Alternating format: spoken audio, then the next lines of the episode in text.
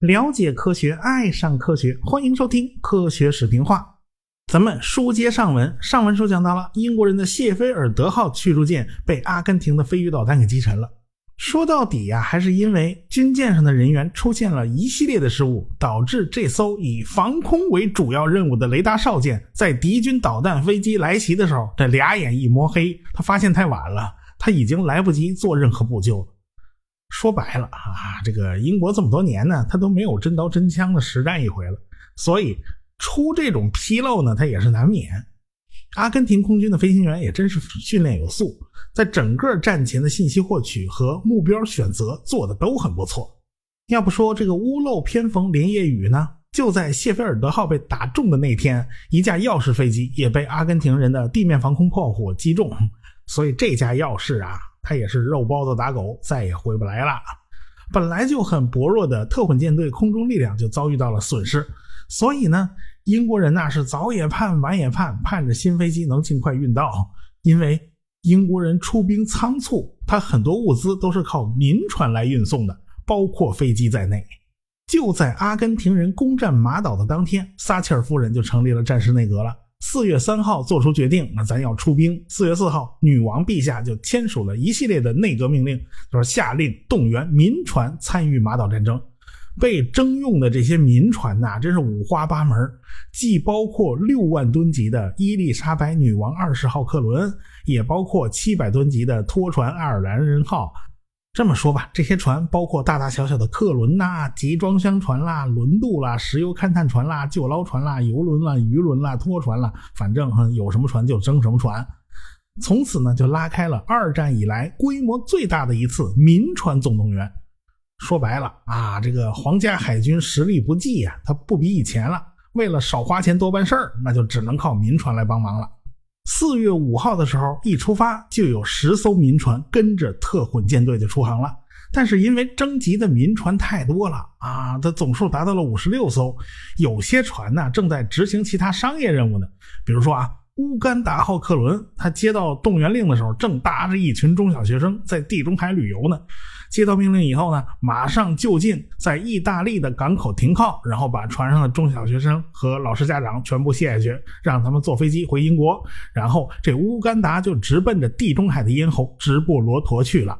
在直布罗陀的船厂里面，乌干达号就直接被改装成了拥有一千个床位的医院船，而且船上还搭载着一百名医生护士，外带九十吨的医疗物资。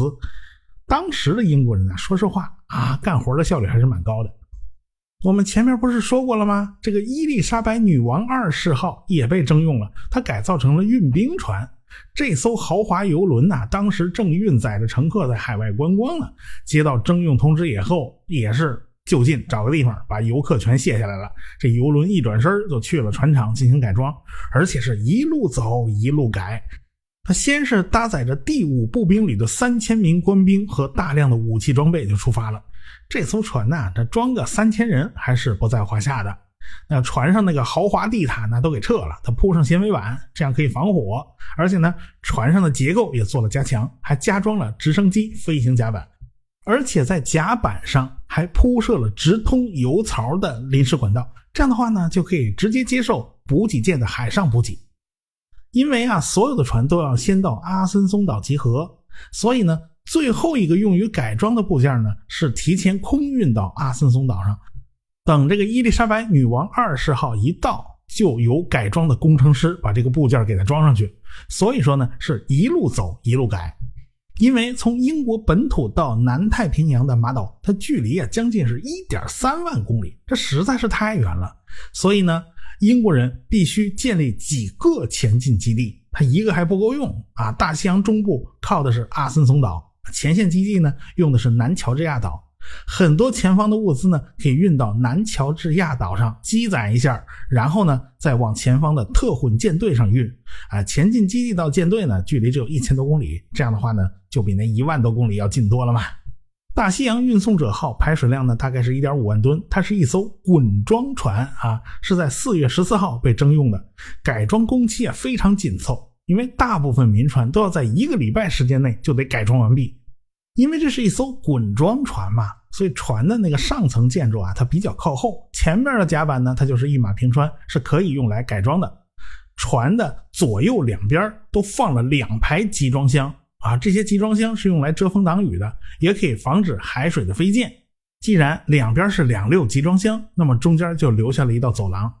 这道走廊呢，可以塞进去六架威塞克斯直升机和五架 CH 四十七重型运输直升机。这个 CH 四十七啊，这个外号叫支奴杆啊，它的旋翼得拆下来，它才能塞进去。船头部分呢，有一节儿，它没有集装箱围挡，这个地方呢比较宽敞，这个地方就是飞机上的起降场所，所以在地板上就画了个大圆圈，里面写了个大大的 H，这就是直升机的降落标志。船头上呢有根很细的桅杆。本来说呢，这个妨碍飞行嘛，你把它拆了吧。后来飞行员反馈说，哎，这这这杆子留着啊，因为有了这根杆子，就有利于飞机在垂直起降的时候判断自己到底是不是对准了甲板的中线啊。那既然如此嘛，那就不拆了啊，也省了不少工时。当然了，用来遮风挡雨的集装箱它也不是空的。里边装的是后勤补给啊，有的装了好几百吨弹药，有的是八十吨航空煤油。这个船上还装了这个野战帐篷啦、野战厨房啦、海水淡化装置啦，反正各种物资都是一应俱全的，都是为登陆部队准备的。原本船上那个商船船员呐，他也留下来继续工作，而且还新来了一百多海军军人，所以船上住人那个宿舍他还不够了啊，多出来的人呢，只能找地方凑合着啊。船到了。阿森松岛，这这些有些直升机呢就飞到岛上降落了，然后上层甲板就全都给空出来了，然后用直升机把岛上的钥匙飞机吊挂到了大西洋运送者号上，其中呢有八架是海军的海钥匙战斗机，还有六架呢是空军的钥匙战斗机。垂直起降战斗机嘛，这个空军的飞机它也能往船上落，而且在大西洋运送者号上它也是能起飞降落的。空军型和海军型的区别就是，海军使用了更耐腐蚀的金属，毕竟海上的这个盐水成分太多了，需要防腐蚀。同时呢，这个海鹞前头啊，它是装了雷达的，它机头雷达罩呢粗了一圈，而且呢机头也长了一截空军的钥匙啊，它机头非常尖，也非常短，其他部分呢都是大差不差，两架飞机都差不多。为了防水，为了防止海水的侵蚀，所以呢，这些飞机啊都用防水布给包了里三层外三层啊，这个包裹的都非常仔细。有了这批钥匙飞机，那就解了特混舰队的燃眉之急了。出发的时候满打满算只有二十架钥匙，这几天呢还有损失，这数量上还打了折扣。现在送来这批飞机，那么特混舰队的实力马上就能增强一大截儿。五月四号，谢菲尔德号沉没了。到了五月七号，英国人就宣布扩大禁航区。这个禁航区啊，一直顶到了阿根廷的十二海里领海线啊，这中间没留空档啊。到了五月九号，英国人就对马岛发动空袭，击落了一架阿根廷的直升机，打沉了一艘改装过的渔船啊。这个渔船是被改装成侦察船了。到了五月十一号。格拉斯哥号就被阿根廷人炸伤了啊，就没办法，这一瘸一拐的回英国去修理了。到了五月十五号，英国人呢就用直升机搭载四十名突击队员在佩布尔岛上登陆了。呃，而且呢，他们还袭击了这个岛上的军用机场和雷达站，炸毁了十一架飞机。整个过程，英国只有两个人受了伤啊，这个代价非常小。这个岛啊，在整个群岛之中呢，它位置比较靠北。岛上也没没几个人，有个简易机场，就是平整的沙土地，没有铺装水泥。阿根廷人呢，那实在是没有防备，结果就被英国人给偷袭得手了。就在这几天内，大概是五月十九号，这个大西洋运送者号就到了。海军的海药飞到了无敌号上，空军的钥匙飞到了竞技神号上。大西洋运送者号上呢，还剩下几架 CH 四十七支奴根直升机，它没卸下来。与此同时呢，这个国际局势呢就发生了变化。五月二十号，当时的联合国秘书长叫佩雷斯·德奎利亚尔宣布调解失败啊，你们两家打起来，我掺和不了了。英国呢也宣布不再寻求以外交方式解决问题，剩下的唯一选项就是大打出手，所以登陆作战就不可避免了。马岛的首府呢是在斯坦利港，阿根廷的军人主要防守的就是这个地方，这儿是兵力最多的地方。马岛的总面积呢，比那个天津卫啊稍微大一点儿。它是个群岛嘛，所以它是由一堆的岛组成的，其中有两个岛特别大，其他的岛呢都很小。西边这个大岛呢叫大马尔维纳斯岛，东边这个岛呢叫做索莱达岛啊。斯坦利港几乎就在索莱达岛的最东边，也就是整个群岛的最东端。斯坦利港呢地形狭长，它宽度只有六百米，长度是六公里。英国人就决定啊，咱不在这儿登陆啊，这儿防守太严。为了达到出奇制胜，咱们在索莱达岛西边一个叫做圣卡洛斯的地区登陆。这个地方啊，连人都没有几个，距离斯坦利港足足有八十公里。一个岛这头，一个岛那头，在这儿登陆，那隐蔽性超强。而且呢，英国人为了转移阿根廷人的注意力，派出舰载机攻击斯坦利港等等大一点的港口海湾，同时派出军舰以舰炮轰击斯坦利港。这一下就把阿根廷人给唬住了。哎呀，英国人这是要干什么？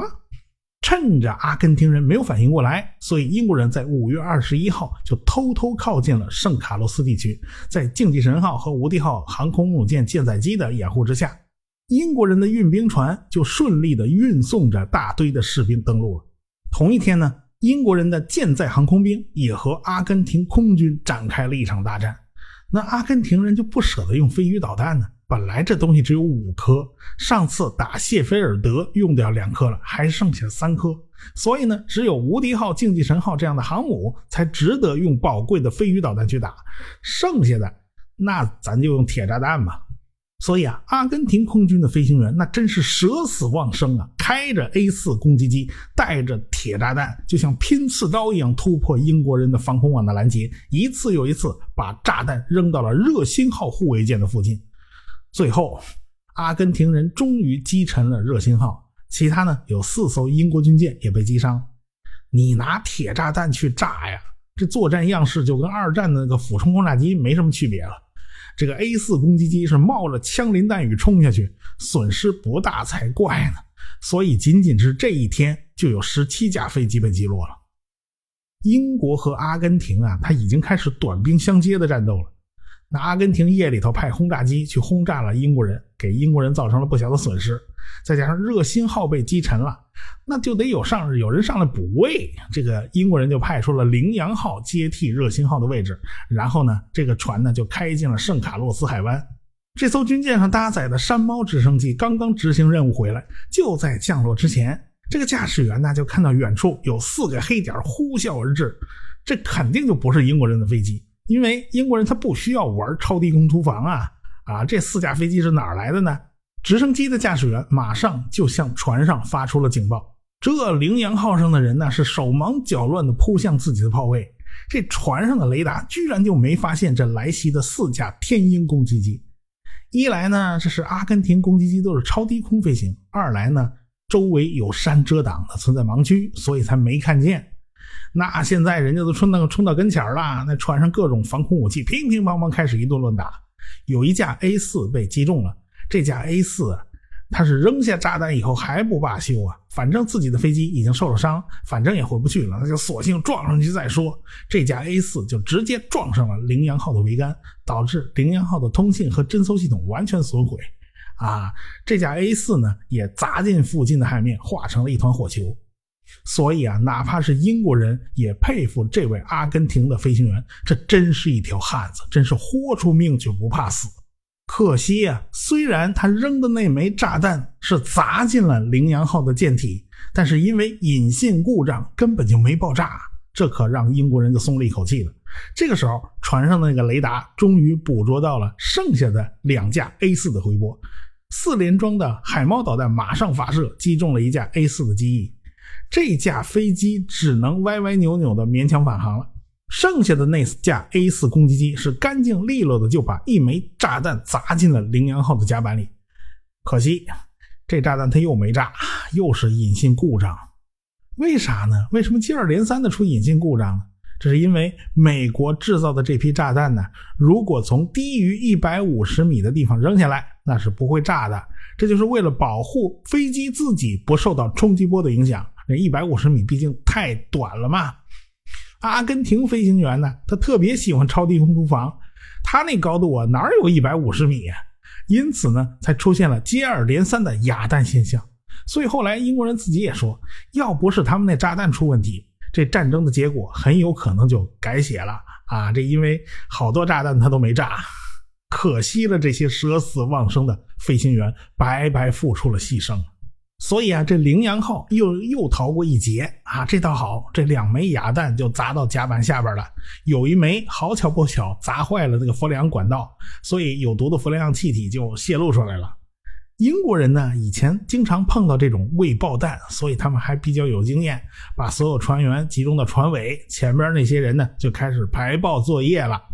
没想到这两枚未爆弹这么难伺候。想取出炸弹引信呢，连试了好几次都没成功啊！试了三次都不行，到第四次尝试的时候，这两颗炸弹居然就炸了。其他人听了响赶过来一看，发现这已经一发不可收拾了。这艘军舰的肚子里边已经被炸得稀里哗啦的，而且大火根本控制不住。最后大家决定弃舰，大家就活生生的看着羚羊号上的那些。储存弹药啊，一个接一个的殉爆，直到把羚羊号彻底炸成两截为止。看来啊，阿根廷人的努力没有白费啊，折腾到最后，它还是生效了。到了五月二十五号这一天，这一天呢是阿根廷的国庆日，阿根廷那艘航母不就叫五月二十五日号吗？这阿根廷空军呢，他也就不掖着藏着了啊！他向国庆献礼嘛，咱搞一票大的。他们几乎把手里的一切牌都给梭哈了。他们动用了几乎所有的空中力量和英国人摊牌。什么考文垂号啊、大刀号啊，当时正在圣卡洛斯海湾附近防护。这两艘军舰呢，就仗着自己有防护系统，就想引诱阿根廷空军的攻击机来袭，然后呢，再用海标枪导弹把飞机击落。这种主意啊，都是跟张灵甫学的啊。当年整编七十四师也是这思路，都是玩个中心开化。其实呢，这个英国人也有自己的苦衷。这两艘船呢，是为了掩护登陆的船团。这登陆的船团它完全没有防护啊，所以呢，这些船才是最脆弱的。可是没有他们呢，就没法收收复这个福克兰群岛。所以呢。这些驱驱逐舰呢，它也是豁出去了啊！这是向我开炮，差不多就这意思。一开始呢，英国人这招挺好用，他们用导弹击落了两架 A 四攻击机。第二批四架 A 四来袭的时候，考文垂上那个雷达呀，没法锁定超低空来袭的 A 四。这个大刀号的雷达倒是锁定了，但是因为呢，导弹的参数设定错误，导致这导弹发出去以后没有打中来袭的 A 四。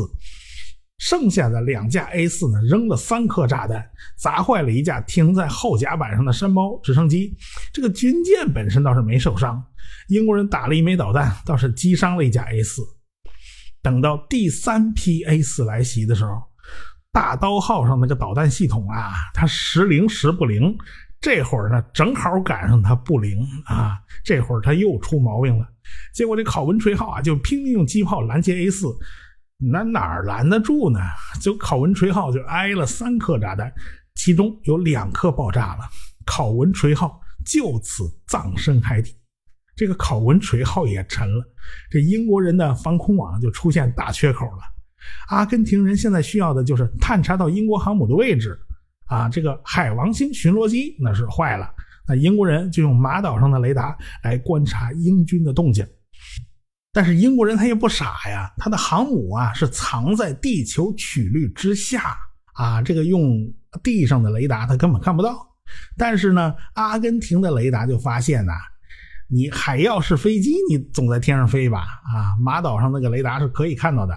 但是那个海妖呢，它腿短呐，有海妖的地方，这航母呢一定就在不远处。所以他们摸索了一阵子以后。啊，这个阿根廷人就大致可以猜到英国人的航母在哪儿了。既然这个考文垂号被击沉了，第一批参战特混舰队的这个防空驱逐舰呢，基本是沉的沉，残的残了，所以英国人的雷达网就出现破口了。这第二批防空驱逐舰呢，正在赶来的路上，现在还没到呢，所以现在是绝无仅有的一个好机会。英国人最外圈的第一层防空网就是摆一大堆四二型驱逐舰啊，你们当雷达哨舰。第二层呢是其他型号的军舰啊，什么护卫舰呐之类的。第三层就是肉盾了，就是各种军辅船只。反正英国航母和军辅船的大小差不多啊，你这航母也才一万吨两万吨嘛，是吧？导弹头上那个小雷达呀，它分辨率没那么高，它也分不清楚哪个船是哪个船。但是我要说，但是啊，英国人当时并没有把大西洋运送者号当做这个肉盾挡在前面，为啥呢？大西洋运送者号有英国人急需的支奴干直升机，还有大批物资呢，这东西怎么能拿来当肉盾呢？这两天呢，大西洋运送者他都不在本队，是在远离阿根廷人的后勤整备维修海域。英国人有计划想让这艘船趁着夜色为圣卡洛斯海湾的英军运送物资。船上那直升机你总得卸下来呀，为了安全啊，天一亮还得撤离。本队目前呢，比整备维修海域啊要稍微靠近马岛一点为了方便啊，这个舰队指挥官就决定了，让这个大西洋运送者号向本队靠拢。你先回来了。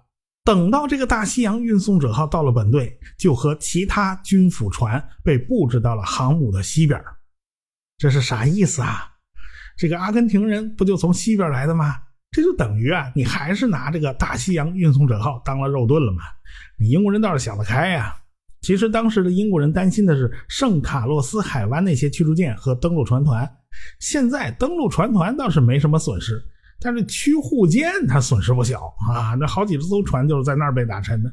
他们这几艘船呢，是真的豁了出去啊，为这个船团吸引火力，估计再吸引几天啊，那儿的驱逐舰和护卫舰那就全报销了。那那全报销了就麻烦了，那就没有人舍身堵枪眼了呀，这不行啊！所以英国人当时担心的就是圣卡洛斯海湾那个地方简直成了绞肉机了嘛。他们对自己航空母舰所处的本队还是比较放心的，但是英国人是万万没想到，阿根廷人把最后的飞鱼导弹拿出来了。有两架超军旗攻击机挂弹起飞，从本土一路向着东北方向飞，先去和加油机汇合。加油的地方呢，就恰好在马岛的北方。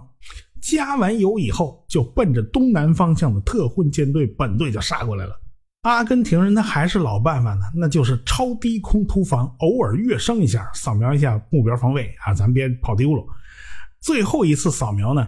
超军旗攻击机的雷达上出现了三个目标，其中有一个特别大，那管它三七二十一呢，先把飞鱼打出去再说。于是两架超军旗就把飞鱼导弹给打出来了，然后这两架超军旗是摸头就跑啊！就在下午的十五点三十六分，英国的埃塞克特号和埋伏号都成功的截获了超军旗配备的龙舌兰雷达的信号。这埋伏号啊，就马上开始打炮弹。这个炮弹在六公里外爆炸以后，就炸出一大片那个薄条云雾。哇，那真是有多少打多少，它一点都不带节省的。到了十五点三十七分，璀璨号也发现目标了。一分钟以后，探测到了龙舌兰雷达的锁定信号，然后这飞鱼就打出来了。这埋伏号马上就改用这个火箭弹打出大片的干扰波条。这埋伏号特喜欢打波条，同时呢，它也向各个军舰发出了警报。这时候呢，有一批海鹞正打算起飞呢，接到报警信号，马上就被摁下来了。现在飞机起飞呀，那就是给自己的防空雷达添乱呢。这防空雷达还得分辨哪个是自己的，哪个是敌机。你算了，你别起来了。所以呢，也就没有飞机去追超军旗。说实话，就冲耀士那速度，他也追不上超军旗。这个大西洋运送者号啊，它是个民船啊，军舰上有专门相互通信的警报系统，它这艘船上它没有啊。要想接到点什么信息，得靠语音。所以呢，船上的人就稀里糊涂的，大概知道啊，发现有导弹来袭，但是这艘船他不知道导弹是从哪边来袭。这竞技神号呢，他知道，他已经调整了自己的方向，就让自己雷达反射面积最小的一面对着飞鱼来袭的方向。这大西洋运送者号，他不知道飞鱼从哪边来啊，他没法调整啊。这艘船呢，偏巧它随波逐流啊，恰好把面积最大的一个侧面对着飞鱼来袭的方向。你说这不倒霉催的吗？飞鱼呢是先奔着埋伏号去了啊，这埋伏号在前头，这埋伏号呢，他不是拼命打薄条吗？这打的那一堆薄条还真起作用了。飞鱼的雷达眼花啊，他看不清楚，然后呢，他一拐弯就盯上旁边大西洋运送者号了。那就他面积大嘛，那不打他打谁呢？这个璀璨号上的雷达呢，倒是锁定了这枚飞鱼了，但是璀璨号上这个海狼短程导弹呢，它只能打六公里。对于十六公里以外的大西洋运送者号，那真是一点忙都帮不上了。这叫爱莫能助。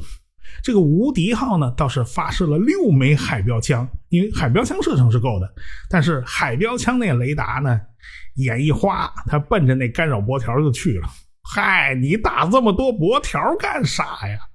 这个薄条呢，固然可以诱骗来袭的导弹，也使得自己的雷达和导弹都不太听话。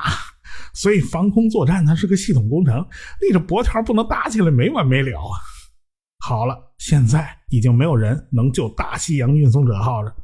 这两枚导弹是干净利落的就打进了船体，第一枚开了个洞，第二枚从第一枚那个洞里钻进去。